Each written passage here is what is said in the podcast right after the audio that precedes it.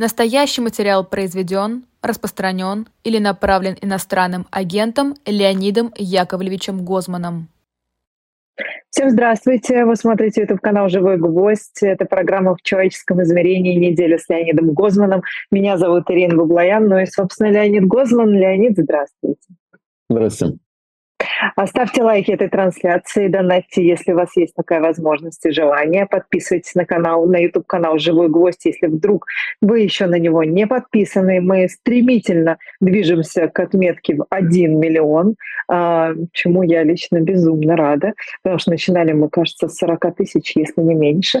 А также нас можно слушать в приложении «Эхо», а, скачивайте его непременно. Ну и, и расшифровку можно всегда найти на сайте «Эхо онлайн. У нас, как всегда, три части в программе. Психология события, э, борьба со злом и по ту сторону событий. Начинаем с психологии события. Но тут тема была настолько очевидна, что даже нам, собственно, не пришлось долго над ней думать. Сбитый самолет над Тверской областью, в которой э, вроде бы был Евгений Пригожин, и вроде бы он в составе 10 человек и всего экипажа э, погиб был убит, не знаю, как да. тут можно много версий, честно говоря, а может быть и не был убит, мы пока ДНК не видели результаты, но, в общем, версия такая пока, что а, больше этого человека нет.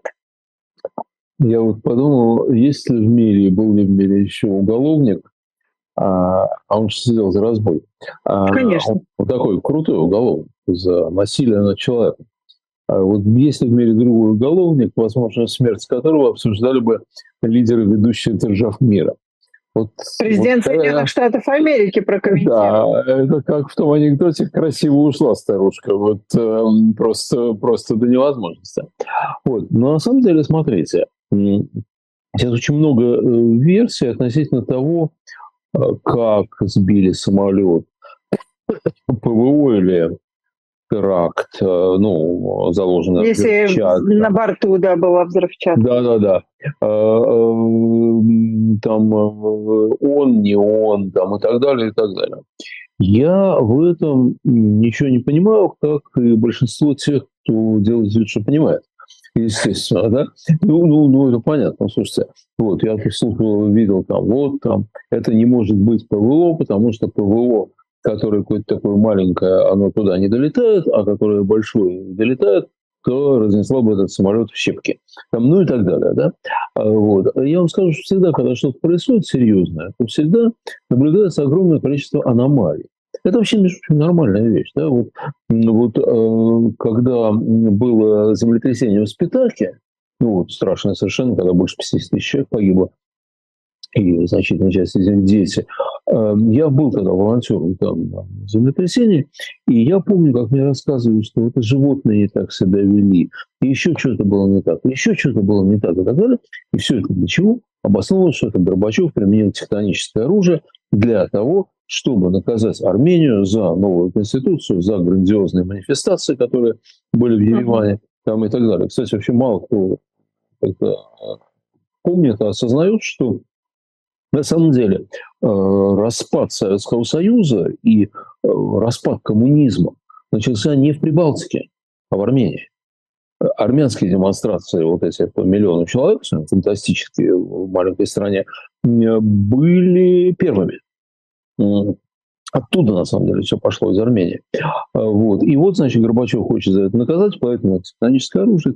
Поэтому я, я не знаю, Этим его сбили, не этим его сбили. Я даже не знаю, он там или не он. Да? Это не так важно, я вам скажу. Ну, это важно для него лично, это важно еще для кого-то, да. Но что здесь принципиально, да? Вот смотрите, убил ли его Путин, ну, там, по приказу Путина, или это кто-то другой? Э, наша пропаганда, маленько подумав, э, получив значит, указания, э, проводит по всей вероятности украинский след сейчас. Это украинцы его грохнули. Зачем, непонятно. Уже Подоляк сказал совершенно разумные вещи, что то, что делал Пригожин, было выгодно Украине. Вообще, там на него молиться надо было, а не убивать. Ну что, Соловьев почему-то его понесло почему-то на, на французов там и так далее. Да? И, конечно, Дмитрий Соловьев, говорят, вообще, вы знаете, каждый свой эфир теперь начинает со слов «это не Путин убил Пригожина». Ну да, ну да. Вы знаете, я вам скажу, что это вполне может быть вполне разумный и согласованный акт. Вот так вот говорится. Потому Между кем и кем? Между ним и администрацией президента. Администрация президента. Потому что вот что выгодно Путину в данном случае? Вот, вот что, что Путину надо? А, чтобы не было Пригожина? Не знаю. Я не знаю, ну, может, ему надо было его там пытать, на кол посадить за то унижение, которое он пережил. И так далее, может быть, да? Но вообще-то говоря, есть Пригожин, нет Пригожина.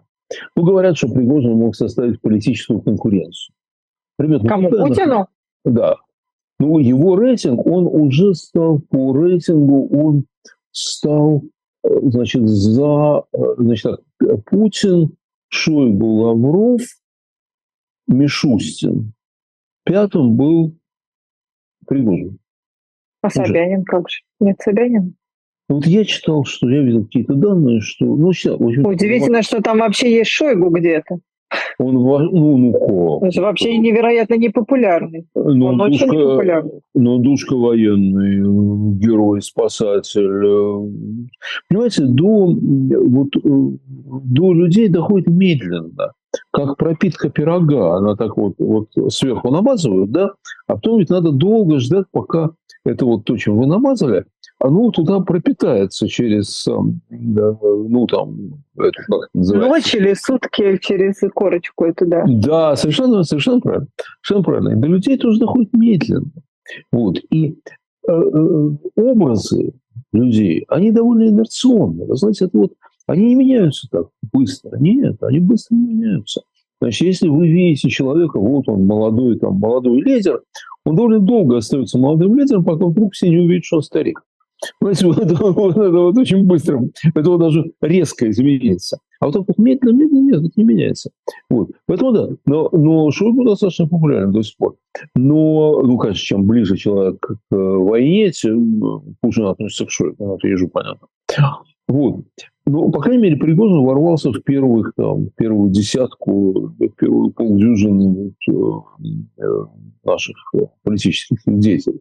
И поэтому я вот видел такое опасения, как бы, что вот Пригожин мог составить, э, что опасения приписывалось Путину, что Пригожин мог составить э, конкуренцию там и так далее. Я думаю, что это бред силы кобылы. Потому что, э, потому что выборов-то нету. Какая нафиг конкуренция? Это Америка, что ли? В Америке конкуренция, у нас нет конкуренции. Вот. Ну и кроме того, понятно, что если бы Пригожин что-то там не понял, да, вот тогда бы его и убили. Подумаешь, вообще делов. Это Галкин говорил, э, что он не хочет баллотироваться, еще когда был в России, что он не будет баллотироваться в президенты, потому что у нас не Украина. У нас убьют, не дожидаясь инаугурации. Вот. Ну и то же самое было. Нет, я думаю, что дело не в этом. Но что надо Путину, чтобы все думали, что это он убил Пригожина.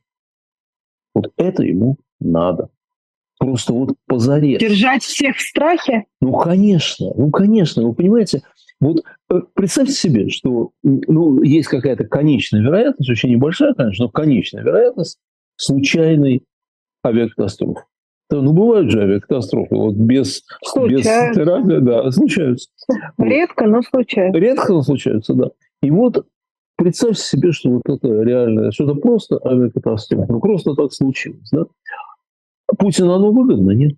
Нет.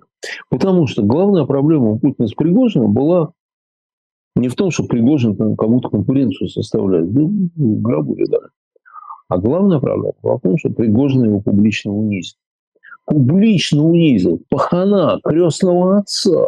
Понимаете? Хвост на него поднял. Причем сейчас всячески пропаганда пытается создать такое впечатление, что Пригожин же не выступал против Путина, он выступал только против генералов. Но это же неправда, Ир. Это же неправда. Это не только по факту неправда. Это и по словам неправда. Потому что когда э, э, Путин сказал, ну, первое выступление по здравоохранению молодежи, во время путча, да, вот. А второе выступление было, когда он сказал, что это предатель, предатель. непомерная амбиция и так далее, да, вот. А вы помните, что тогда сказал Пригожин? Он сказал, что президент глубоко заблуждается, сказал Пригожин. И, по-видимому, у нас будет другой президент. То есть он прямую бросил ему вызов. Да? Если так, если так, тогда возникает вопрос. А ты вообще кто? Ты дерьмо кусок или ты мужик? Ведь его власть, это же не Бабин, это не Зеленский, которого избирали. Его власть, она стоит на... Это власть пахана. Это власть крестного отца, Дона Корлеона. Вот. И Дон Корлеон не может прощать оскорбления. Не может, потому что он потеряет власть. Потому что те, кто его избрали Доном, те, кто признают его Доном, перестанут его признавать Доном, если он они, проявляет слабость. Леонид, а они должны видеть, что он расправляется с ним жестоко, то есть не по-умному как-то, эффективно, там, а как отправив его, ну как вот он отправил же его в ссылку, отправил. Подождите, Ир, за военный мятеж, за военный мятеж, ссылку? Так не бывает. Ну, простите, у вас сбивают самолет с героями России. Ты на начальника попер? Попер. Все. И ты больше не герой России или плевать на то, что ты герой России? Ты э, пыль под ногами, ты в прошлом, тебя нету. Тебя вообще нету. Не, мы тебя пох... можем похоронить с почестями. Он же даже соболезнования выразил. Вы знаете, британская Сан вышла с такой замечательной обложкой. So sorry, I killed him. Извините, извините, я, я убил. убил. Я его убил, да, извините. Так случилось. Нет, он, конечно, что значит по-умному? Судить его, судить. Представьте себе суд над Пригожиным. Да? Как вообще в нормальной стране должно было быть. Мятежник арестован, отдан под суд, военный трибунал, там, еще чего-то, тра-та-та, приговор, пожизненное, пожизненное заключение и так далее. Но сколько ты не делаешь суд закрытым, все же будет известно. А вы себе представляете, что Пригожин с его пиаровскими талантами, а он фантастически талантливый пиарщик, да, что бы он там наговорил, чего бы он там рассказал в этом, ну, во время этого суда. Как это было бы интересно, правда? И все было бы известно, все до, последней, до последнего слова, да? Значит так, судить не могут, да? Кроме того, кстати говоря, кроме того, мы же не знаем, кто его поддерживал. Вроде генерал Суровикин, да, вроде, а кроме генерала Суровикина. Мы же не знаем. Мы же не знаем. Никто же не вышел защищать президента Путина. Никто, ни Росгвардия никакая, никто, никто не вышел его защищать, да? Потому что мы не знаем, что, кто стоял за Пригожиным. Поэтому единственное, что он мог сделать, это убить его. Убить надо. Убить надо так, чтобы все понимали, что пощады не будет никому, что он ни перед чем не остановится в защите того, что он считает своей честью там, и так далее. Да? Не остановится ни перед чем совершенно. Сопутствующие жертвы, да, ничего, не, не волнует. Да? Там еще что-то, не волнует. Самолет мог упасть на... Жилой дом. На жилой дом, убить там... Тверскую еще... область, простите, дачный сезон вообще. Да, да, да, Куженкина. А, а, то есть вот все что угодно. Но ему надо было показать, что это он убил. Даже если убил не он, даже если представить себе, что убил не он, вся пропаганда будет работать на то, что это он убил. Да? А как работать? Смотрите, есть Пригожин, которому все верят как брату. Да? А, то, ой, господи, как его? Путин. Песков. Песков, Песков. Песков. Ну, Песков. Песков, да. Дмитрий Сергеевич Песков, да. Дмитрий Сергеевич Песков. заявил несколько раз уже, что Кремль не имеет никакого к этому отношения. Раз Песков сказал, Кремль не имеет отношения, значит, Кремль имеет отношение. Ну как, ну как иначе-то? Как иначе это можно прочитывать, да? Правда, конечно, вы скажете, а кто слушает Пескова, вообще слушают скорее Соловьева, а Соловьев сказал, что это не Путин, там, а наоборот французы или украинцы. Или, там, Краше всех сказал Лукашенко. Краше всех. А он что сказал? А он сказал, что это точно не Путин, потому что сработано очень грубо и как-то еще. То есть намекая, что если бы это был Путин, то было бы все очень красиво. Ну, точнее, как Слушай, когда работает Путин, то все, значит, по-другому выглядит. Да, да, да, да. Солсберецкий собор и так далее. Вот. Да. А, да, конечно, конечно. Когда Путин, все по-другому. А, вот. Э, но, э, ну, конечно, лапочка, молодец. Но смотрите, на самом деле у Путина, у администрации президента Простите, есть... я цитату прочитаю, вам понравится. Что это точно не Путин виноват, слишком грубая, непрофессиональная работа. Если уж на то пошло, сказал Лукашенко. То есть Путин профессиональный киллер, а это было сделано как-то хреново. Какая лапочка? Вот, вот с такими друзьями... Умеет враги, ведь, да? да? Такими друзьями враги не нужны. Это же вот знала, что вам понравится, да. Да, спасибо, очень, очень приятно. Так вот, смотрите, у э, администрации Путина есть две аудитории сейчас, которым надо это сказать, которым надо объяснить, что произошло. Одна аудитория – это народ. Так, народ. Народу сказать, что он убил Пригожин, неправильно. Потому что Пригожин э, довольно долго по всем телевизорам был героем войны. Так? Uh-huh. Вот. Потом Пригожин стал э, метелец э, генералов, а это всегда людям нравится. А Пригожин э, стал выполнять функцию Жириновского в значительной степени. Вот с этими своими криками, там, э, матом в эфире и так далее. Да? То есть он, в общем, он не был политическим лидером. Понимаете, вот что интересно, что его отличало, что политический лидер – это человек, с которым связаны надежды. Вот Жириновский не был политическим лидером. Хотя Жириновского всегда все слушают. Я вот сколько раз, э, когда по работе бывал в течение нескольких лет, моя работа была связана с Государственной Думой. Я там бывал э, очень часто. Вот. Мое, а, мои соболезнования, Леонид. Нет, нет, вы знаете, это было еще, я вам скажу, как это было. Это было начало нулевых годов, и Дума была настоящая.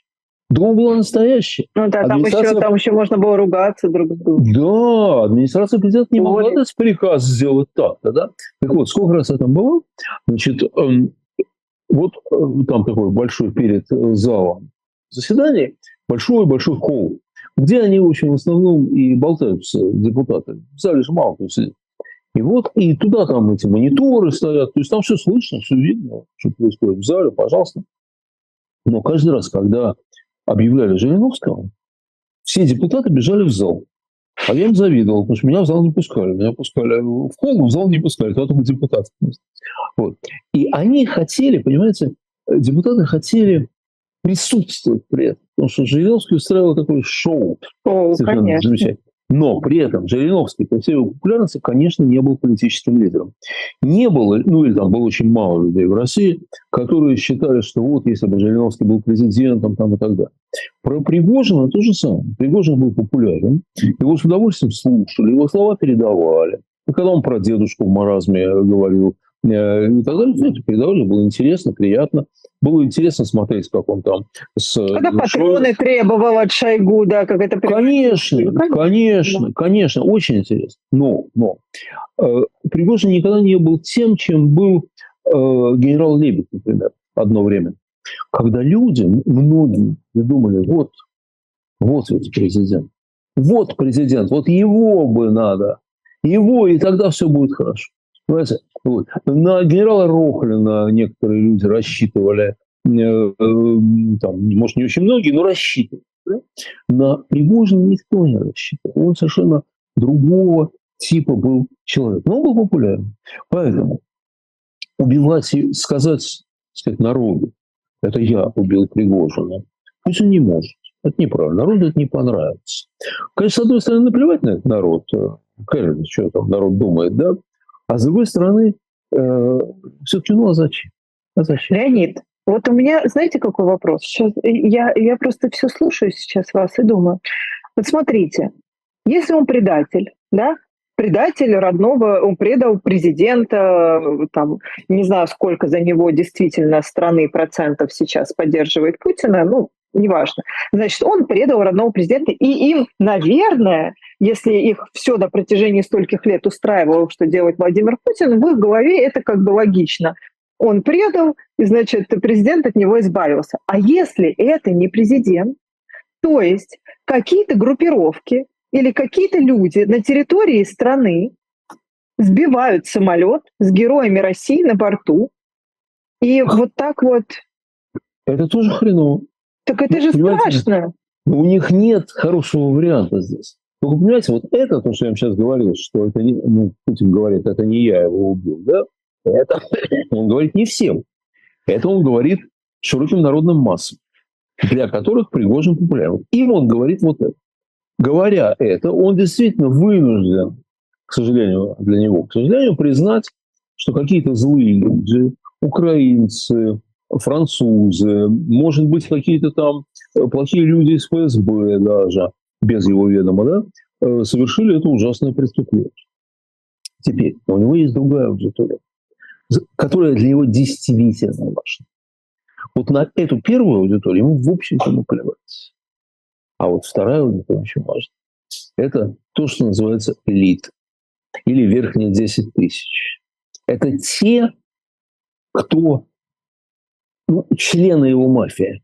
Понимаете, вот есть он, есть там бригадир, или как там они называются, забыл, у Дона Корлеона, да, есть рядовые бойцы, а все остальных они просто доят. Все остальные это так, планктон такой, био, биомасса, да? Вот. Так вот, биомассе он говорит, нет, это не я. Это не я, потому что для биомассы Пригожин популярен.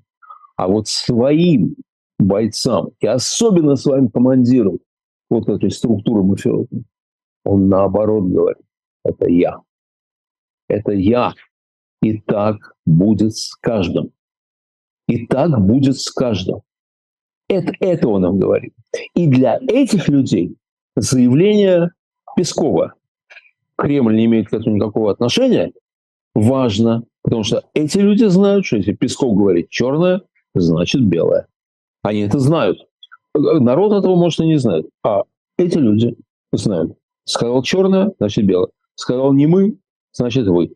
И так далее. Для этих людей ежедневное заявление Соловьева, что это не Путин, то же самое означает, что это Путин. Они же понимают, что Соловьев получил команду. А почему Соловьев получил команду? Потому что надо убедить, что это не Путин, народ надо убедить. Значит, это Путин. А зачем? Значит, потому что иначе уважать не будут. Уважать не будут. А уважать так наоборот же уважают, потому что сильный. Так поэтому и надо говорить, что убил. Так он и говорит, Нет, что... я имею в виду, зачем народу объяснять, что это не Путин? Вообще какая разница? Нет. Зачем вообще что-то объяснять? Нет, ну, конечно, конечно, в общем, по большому счету незачем, но есть какая-то инерция такая, да. Вот. Нет, понимаете, вот, вот сила – это хорошо, а Пригожин тоже хороший. Пригожин тоже хороший. Пригожин был за народ, Пригожин был против генералов, а Путин его убил, а война идет плохо. А у кого-то может возникнуть ощущение, что все неправильно. Вы видели Зачем? эти хаотичные мемориалы, которые появляются уже? Э, ну, мне кажется, в Москве мне... даже появлялись. Это, вы, конечно... знаете, вы знаете, я с глубоким уважением отношу, относился к Евгению Пригожину как к гению пиара. Нет, ну правда, да. Потому что с уважением. Слушайте, ну, врага уважать надо. Врага надо признавать его достоинство. Он гениальный пиарщик. Просто гениальный, мне, мне кажется, да? И я думаю, что вот эти стихийные мемориалы вполне могут быть не стихийными, а организованными кем-то из его сотрудников. Э, дело не хитрое. И посмотрите, это вам не принцесса Диана. Э, там лежит там два с половиной цветочка, и все. Вот я в фотографии, где много цветов, не видел. Я видел фотографии, где там, ну, десяток. Ну, Евгений Пригожин вообще с цветами не очень ассоциируется, честно говоря. Ну, какой-то там э, весь в татуировках на каком-то из этих мемориалов э, в голос. Ну, ну что а, Вы знаете, э, народ... Нет, мне кажется, народ бы не понравился, если бы Путин убил Пригожина.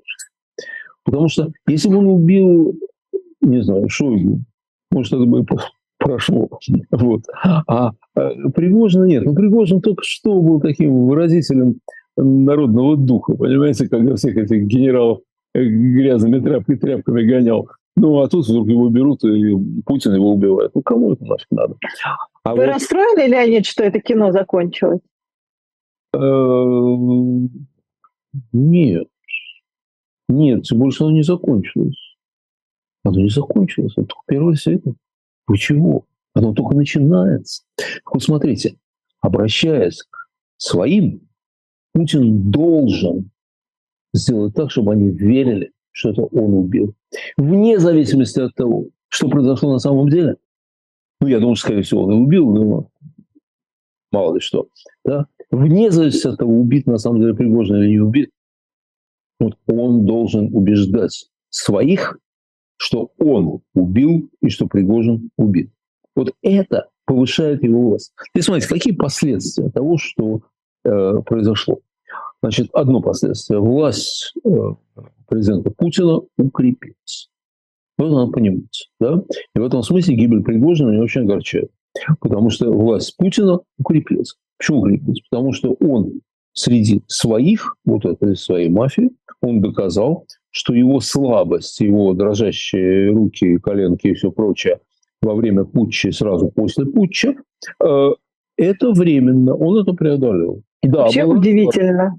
Леонид, я не понимаю вообще, вот я, да, не, э, не э, элита в смысле Владимира Путина, в понимании Владимира Путина, да, но почему в моем представлении это, когда ты не можешь избавиться от противника каким-то эффективным способом, э, а просто ведешь себя как мстительный мальчишка, это не усиливает тебя?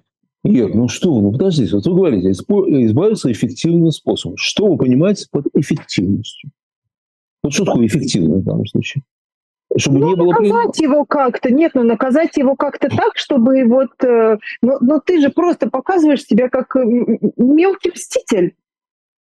Почему мелкий? Ну, потому что ну, для меня это абсолютно выглядит вот так вот, что я не могу придумать ни одного способа, как от него избавиться, что мне приходится просто сбить с ним самолет. То есть я настолько не контролирую ситуацию, я настолько не могу контролировать даже одного конкретного человека, что мне приходится его убить, чтобы от него избавиться. Подождите, это вот в чем, в чем цель? Цель укрепления собственной власти, правильно? Это самая главная цель. Да? Для укрепления собственной власти надо демонстративно убить Пригожина. Что и было сделано. Знаете, что и было сделано. Как еще можно было это сделать? Он мог его пристрелить сам у себя в кабинете и показать по телевизору.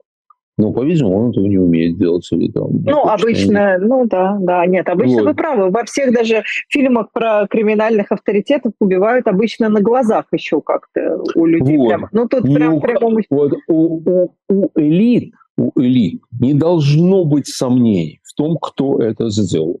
Вот не должно быть сомнений. И этого они и добиваются. И мне кажется, что этого они добились. Что касается реакции вашей, моей там, или слушателей «Живого гвоздя», вот эта аудитория для них абсолютно потерянная, и уж на нее наплевать совсем. Вот. Просто вот совсем наплевать, абсолютно, понимаете? Им совершенно все равно, о чем мы думаем. Совершенно, что они знают, что мы их не любим. Понимаете, вот с, у, у нас с ними отношения определенные, и у них с нами, и они не любят. Поэтому э, про нас они не думают вообще. Народу надо как-то все это замаскировать более-менее. А вот своим надо сказать, да, это я убил. Это значит результат. Первое. Власть укрепилась. Власть укрепилась. Они увидели, что он крутой, что он пацан. Ну, его люди. Его люди увидели, да? Вот. Потому что они-то видели, как он растерялся, как он испугался, как он там еще, еще чего-то. Вот. А он показал, нет, я, я здесь, я сильный, я, у меня все в порядке. Раз, да? Надолго ли укрепление власти? Думаю, что нет. Думаю, что нет. До следующего, следующей ситуации, когда он испугается и проявит слабость. Потому что он все время пугается и проявляет слабость. Значит, это его, это его характеристика, это его свойство. Вот. Это не ситуативная вещь, а, а постоянная. Вот. Значит, э, дальше еще одно последствие. Те люди на верхних этажах, которые как-то так думают, что, а может быть, хорошо бы Акелу поменять, да, они теперь понимают, что у меня мигает свет. Что это значит, я не знаю. А, сейчас, да, думаю, что да. Нечего. Э, думаю, думаю, что сейчас все погаснет. Да, ну, пока да. не погасло, Простите. у нас еще это есть. Мы, да. Это мы обсуждаем. Мы обсуждаем, из-за чего мигает свет. Вот. А, значит, а, они, вот те, допустим, там я не знаю, там, условно, там, 10 человек, которые об этом думают, да, например. И вот они видят, как он, а, значит, когда он не смог наказать Пригожина, когда он перепугался, они э, решили, э, они решили, ладно, ничего. Когда он наказал, то из этих 10 человек, ну, условно, 5 решили, не-не-не, даже думать об этом нельзя, все, все мы уходим под, под плинтус и так далее. 5. А другие 5, знаете, что поняли? Знаете, что они поняли? Они поняли, что идти надо до конца. Что вариант Назарбаева договориться с ним о том, что да, ты будешь отец нации там и так далее, не проходит. Слушайте, но не убьет же он Набиулину, Абрамовича, Грефа, но не убьет же он их. Почему? Не знаю. Нет, подождите, если Абрамович или Греф поднимут мятеж против него, то он их убьет. Но те, кто могут поднять мятеж против него, либо в виде дворцового переворота, либо мятежа военного и так далее, те теперь понимают, что нельзя с ним договариваться, как договорились с Назарбаевым. Так и нельзя. раньше нельзя было. Почему это они только сейчас должны понять? Ну, они в этом должны были укрепиться. Что значит табакерка? То есть мне кажется, что это означает, что если все-таки будет мятеж или дворцовый переворот, то он пойдет по более жесткому сценарию, чем это могло бы быть до убийства Пригожина, по более жесткому сценарию. Еще, конечно, это означает вот, последствия того, что случилось. Опять же, вне зависимости от того, что случилось в небе над Тверской областью, вне зависимости от того, э, спрятался куда-то Пригожин э, или это был он и так далее, да, вне зависимости от этого произойдет вот что. Люди с сильными какими-то ресурсами, они понимают сейчас, после этого они поняли. Значит так, только сила. Вот ничего другого. Используя свою частную армию, делать так. То есть вот, этот, вот это убийство Пригожина, да, хоть он, конечно, заслуживал чего угодно, и он, и Утин, это, оно открывает ворота смутному времени. Оно открывает ворота войне каждого против всех, мне кажется. Вот, когда первое лицо, сам президент, показал, как можно расправляться с врагами. Ну, хорошо, мы поняли. Значит, будем расправляться так. Вот. Поэтому я думаю, что это действительно очень серьезное событие. Новый этап жестокости, новый Новый этап беспредела, не обязательно жестокости, беспредела в отношениях между какими-то властными, властными структурами. Новый шаг к развалу государства окончательно. Новый шаг к смутному времени и более жестокая, более кровавая борьба в дальнейшем. Вот, в том числе и против Путина. То есть вот э, сегодня, если представить себе его на месте Павла Первого, да, то ему уже не предлагали подписать отречение. Он просто бы сразу уберегся. Вот. А, это, в общем, событие, событие очень серьезное, с моей точки зрения. Мы впоследствии, я думаю, будем обсуждать да, еще долго. Мы их увидим. Мы их увидим, увидим. да, да. Мы их а, давайте так что это только первая серия. Это только первая серия, я уверен. Хорошо. Давайте переходить ко второй части нашей программы «Борьба со злом». А, да. Леонид, 25 августа 55 лет назад, сколько вам лет было? 18, 19? 18. 18. 18. Что вы делали? Вы помните? Вообще это а, Значит, сейчас я вам скажу. По-моему, я был в стройотряде. Вот. А, тогда уже были голоса. Уже были голоса, и я их по возможности слушал. Поэтому я уже не верил ни одному слову тому, что говорила советская власть. Э, моя антисоветская сущность уже вполне сформировалась там. Вот. Абсолютно. Вам повезло. Э, ну, вот так случилось. А, и вот когда все это случилось, я, я помню ощущение восхищения этими людьми, восхищение, благодарность. И это чувство осталось со мной навсегда. Вообще, вот знаете, вот их, ну, вообще, надо понимать, что насколько героические люди. Вот и когда э, мы с вами выходили на какие-то акции, да, и вы, и я, а, то мы, конечно, понимали угрозу. Да? Могут арестовать, могут там по голове дать дубинкой. Там. Да, что, в принципе, что угодно может произойти. Да, конечно, конечно. Но мы понимали, что какая-то, есть какая-то вероятность этого, но если повезет, то ничего не будет. Да? Ну, или ограничиться штрафом, например. Ну, как-то вот так. Эти ребята, эти восемь человек, ну, демонстрация называется «Семеро, «Семерых смелых», а на самом деле их было восемь. Знаю, это была 20-летняя девчонка, они ее уговорили, у нее отец был лагерник, за которым некому было ухаживать, и они уговорили ее сказать, что она просто пришла посмотреть, а ГБ, видимо, ее пожалел. Что-то, не знаю почему. Вот, вот ее отпустил. Вот. И поэтому вошла в историю как демонстрация семерых, хотя их было восемь. Так вот, так вот, ну, знаете, а, вот контекст. Попробуйте представить себе контекст, в котором это происходило. У Юлия Кима есть прекрасные слова.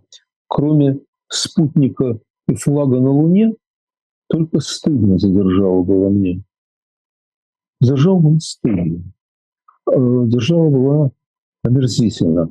Державы были несчетные жертвы в лагерях, лицемерие, сиськи-масиськи брежневские, э, вот все вот это было, да, вот она, конечно, вызывала у многих людей, кроме того круга, которым бежал я, она вызывала отвращение просто. И жуткое ощущение безнадежности. Знаете, полная безнадежность, депрессия. Никогда ничего не изменится. Всегда будет так. Это навечно. Это навечно. Это действительно тысячелетний рынок. И вот на этом депрессивном фоне вдруг появлялись люди. Я хочу про первого сказать не из этой восьмерки, а про Виктора Леонидовича Шейниса, недавно скончавшегося. Угу. Знаете ли вы, что Виктор Леонидович в 1956 году, через три года после смерти Сталина, открыто выступил против подавления Будапештского восстания, венгерского восстания. Он выступил открыто. Три года прошло со дня смерти этого упыря. Всего лишь, да? Вообще расстреливали только так. Угу. Он выступил. Он выступил, не побоялся. Вот. Потом он же сделал удивительную карьеру. Он потом был ну, блестящий интеллектуал. Вы знаете, что он один завтра в Конституции? Да, это я знаю. Вот. И вот поэтому я призываю всех, кто однозначно негативно относится к Конституции, ну, хотя бы из уважения к памяти Виктора Леонидовича, который, кстати говоря, так и жил в той же малогабаритной хрущевке, в которой жил до депутатства. Ничего не изменилось. Кристальный человек был, да? Вот. Хотя бы из уважения к его памяти. Вы все сначала прочтите Конституцию, ну, прежде чем ее огульно отрицать, не значит, что она хорошая.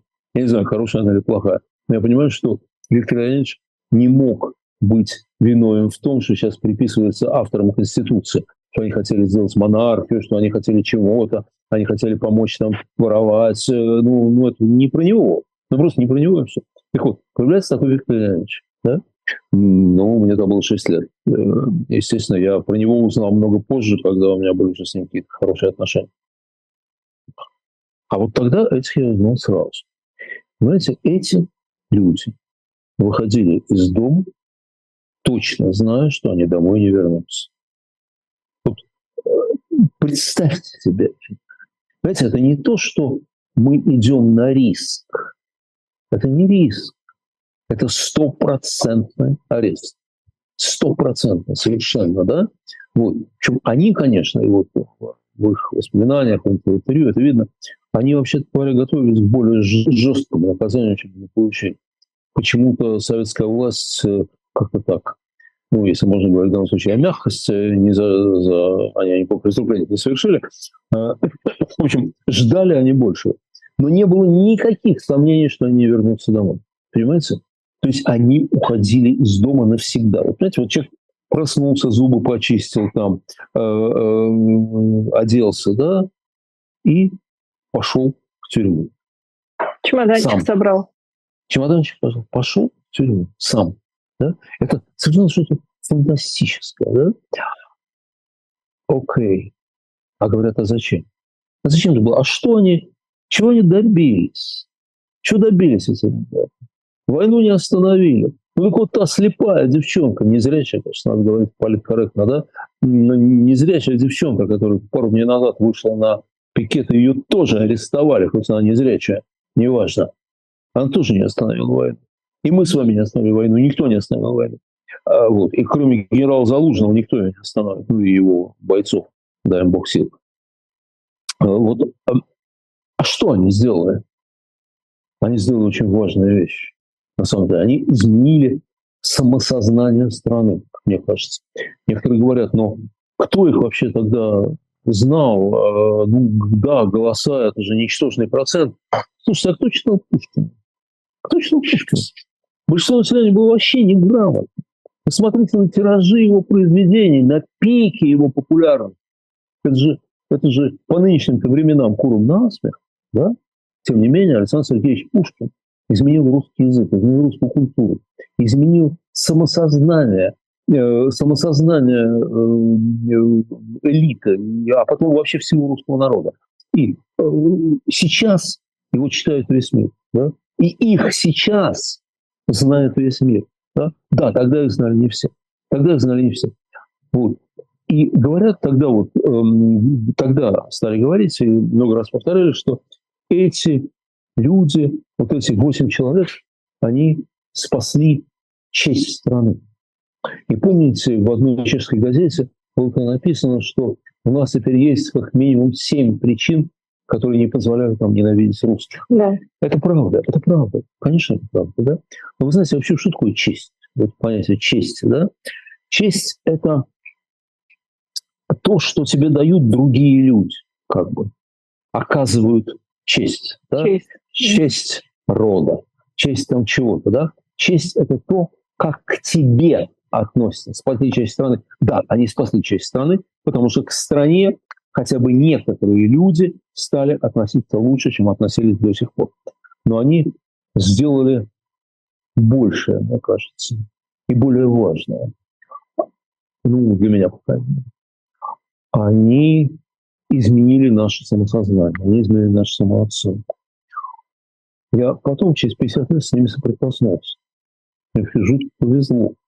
А на 50-летие а, когда на Красной площади отмечалось 50-летие этой демонстрации, и съехали туда, те, кто остались живы, вот, и э, их потомки, прямые их родственники, вот они приехали, там как групповая фотография рядом с удобным местом. Ну, было бы это при Борисе Николаевиче, это был бы прием в Кремле, был бы награждение и так далее. Ну, это было при Путине. Вот. Но это были викторианские времена, как мы сейчас понимаем. И тогда Сергей Шаров-Долане, ныне покойный, скончавшийся, к сожалению, эм, племянник или двоюродный брат, кузен, кузен по-нашему, э, э, Вадима Долане, одного из участников этого дела, он пришел туда с плакатом, э, точной копией того плаката «За вашу нашу свободу», с точной копией. И предложил мне, хочешь ты, стань вместе. А я, разумеется, с восторгом согласился. Ну, вот. Мы простояли три секунды, а не то пять минут, а три секунды, потому что нас ждали. Каким образом эти дела просекли это дело. Вот, нас, естественно, повязали. А, вот, и но поскольку это была белая полоса еще в нашей истории, нас только оштрафовали. Я тогда же познакомился с Павлом Литвиновым. А Литвинов пришел к тому отделению полиции, где мы были, потому что, ну, может, он бы к нам пришел, я не знаю, но задержали его внучку Нюту, э, Нюсю, э, которая его внучка, э, и внучка его Игорь Баневский, э, которая подняла там плакат «Свободу Сенцову». Помните? И украинский журналист да. Олег Сенцов у нас сидел. Ее тоже привезли. И он стоял, э, ну, как часто. Да, да. Э, он часто, ну, как часто, когда люди арестовывают, стоят, ждут у выхода, да. И вы себе представляете этот символизм, да? А человек, который боролся с советской властью 50 лет назад, и 50 лет назад сел за это, да? он ждет да. у да. отделения полиции, когда выйдет, выпустят его внучку, которая борется с Путиным. Ну, совершенно вообще поразительная история. Так вот, они Вот изменили... они свободные люди, Леонид. Да, они изменили наше самосознание. Почему? Вот смотрите. Нам с вами на каждом шагу говорят, что те преступления, которые совершаются нашим именем в Украине, что в них виновны мы все. И вы, и я, вне зависимости от того, как мы были связаны с режимом. Нам говорят, что Россия проклята. И русский народ тоже проклят. Что это нация рабов. Что ничего, кроме жестокости, садизма, предательства от России не может исходить. Россия должна быть уничтожена и разделена на несколько, на много мелких кусочков, как, кстати, говорили о Германии после Второй мировой войны люди. Да? Нам говорят со всех сторон, что мы должны лишь, так сказать, не поднимать глаз, нести вот эту свою, свой позор, а Россию надо обнести рвом с крокодилами. Ну, очень распространенная точка зрения. Когда мы смотрим на тот ужас, который творят, творит наше государство в Украине, то многие из нас с этим начинают соглашаться. Да, это так, действительно. Действительно не поднимать глаз, действительно сидеть тихо и так далее. Вы знаете, во-первых, эта позиция крайне прагматически невыгодно. Режим рухнет рано или поздно. Ну, хорошо, не так быстро, как я хочу и как вы хотите, да, но рухнет, рухнет, да. Надо будет строить новую страну, но ее нельзя построить, если вы не верите в ее будущее. Знаете, вот если вы не верите в будущее, нельзя ничего построить. Те немцы, которые восстанавливали Германию после, после Рейха, они верили в возможность нормальной Германии. И поэтому сейчас нормальная Германия. Иначе, иначе бы не получилось ничего. Вот. Кроме того, я не хочу с этим соглашаться. Вот лично я не хочу с этим соглашаться. Понимаете, про мерзости режима и этого, и коммунистического, и режима Николая I Ивана Грозного, да, я могу рассказать куда больше, чем подавляющее большинство тех, кто разоблачает сегодня Россию и русский народ. Ну вот, ну вот ей-богу. Ей-богу я могу Верю, сказать вот только больше. у нас да. 6 минут осталось до конца да. программы. А так вот. да. Но понимаете, вот смотрите, мы же выбираем для себя народ. Кто, кто такой вообще русский народ? Путин? Ну, для кого-то Путин. Его обслуга? Да, для кого-то так. Мундиры голубые и покорный им народ? Да. Если для вас там насильники из Бучи, окей. Нет, но для кого-то это и есть для тех, для тех, кто нам говорит, что Россию надо уничтожить. Вообще не режим, а Россию. Да? Вот. Для них это так. И для части наших сограждан это так. Окей, но Знаете, на одном, выбор, митинге, на одном митинге моя коллега стояла с прекрасным плакатом, а, ну это был, по-моему, 13-й год, если я не ошибаюсь. А Россия – это не Путин, Россия – это мы. Правильно. Вот. Так вот, а для меня народ России – это декабристы это князь Голицын, это Андрей Сахаров, Егор Гайдар. Это вот эти восемь человек. Вот они для меня народ России. И понимаете, вот, э, Вся страна без одного уже не вся страна. Да? И я выбираю для себя их в качестве своих сограждан. Они мои соотечественники. И вот их страну я верю. Вот. И для меня мои, мой народ, да, это те люди, которые веками боролись с самовластием за свободу страны, веря, что она возможна, и что Россия ее достойна. И вот это, вот в этом, в, это, чувствовать это нам дают возможность дают, дают такие люди. Такие люди, как эти восемь человек, за что им, конечно, вечная, вечная благодарность. Низкий поклон. Да. Четыре минуты у нас с вами остается на последнюю рубрику. Уж не знаю, уложимся мы с вами или нет, но нет. давайте хоть что-то. Нет, конечно, да. Но давайте, наверное, хоть что-то скажем. Прошел саммит, он прошел очень незаметно, потому что другие события все как-то ну, конечно, да. естественно, да. Но саммит БРИКС прошел, и вы видели, наверное, кучу этих э, смешных картинок, где стоят лидеры стран, а, и посередине телевизор, в котором, значит, голова. А еще была такая, знаете, тяжелая, конечно, картинка, когда стоят э, в кружочек несколько президентов, а за этим кругом стоит буквально, как, знаете, вот собачка на Лавров? стоит Лавров, да-да-да. А его в этот круг не пускают. Значит, э, что на самом деле происходит? Что на самом деле происходит? Путин очень хочет создать какой-то антиамериканский, антизападный союз. Он пытается его создать. И сейчас они его расширяют. И Саудовская Аравия там будет, и Иран и там Египет, будет, да. и, Египет, Эфиопия, там, Эфиопия особенно трогательно. Э, вот, значит, э, великие державы вы? Эм, значит, и вот эти вот он пытается создать этот союз. Насколько это эффективно, что они там могут сделать, все такие неприятности могут Запада, я не осмеливаюсь оценивать. Но я вижу вот что. Он ведь не приехал туда, потому что, да, там его могут арестовать. Но я думаю, что он бы не приехал, даже если бы его полностью безопасно. Знаете почему? Потому что он там не главный. Он там не главный. Это судорожная попытка. То есть вы хотите сказать, что он стоял бы так же, как Лавров? Он не стоял бы так же, как Лавров. Он бы не был так главным. Люди бы обращались к и, конечно, к китайскому, да. Возможно, они бы обращались к Бразилии, к Индии, которая только что посадила луноход свой, да? Он, да. Да. А к нему-то чего обращаться? А что он может дать? И вот мне кажется, что с одной стороны он как бы может по инерции, может не по инерции, он пытается все это делать, чтобы эти гадости Америки сделать как можно больше. А с другой стороны, мне кажется, он не может не понимать, что у него ничего не получается.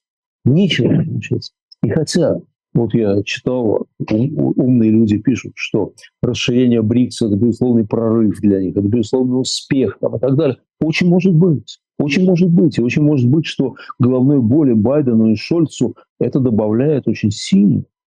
Только это не успех Путина. Он от этого ничего не получает. Он не становится главным. Его статус растет.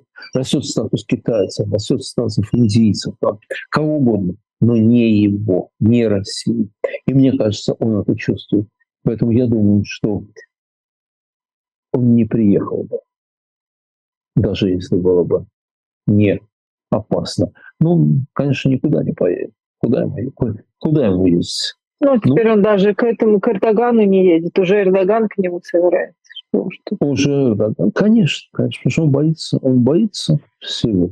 И поэтому, кстати, я думаю, возвращаясь к первой теме, что укрепление его власти, которое, безусловно, последовало после того жестокой такой расправы над врагом, оно будет недолгим. И эти же люди увидят, нет, нет, не пацан. Не будут они его уважать. Спасибо большое. Леонид Гозман и Ирина Баблоян. Это была программа «В человеческом измерении. Неделя с Леонидом Гозманом». Ставьте лайк этой трансляции. Непременно пишите комментарии под трансляцией к этому Спасибо эфиру. Всем. Мы с вами встретимся в следующее воскресенье в 17 часов по московскому времени. Всем пока.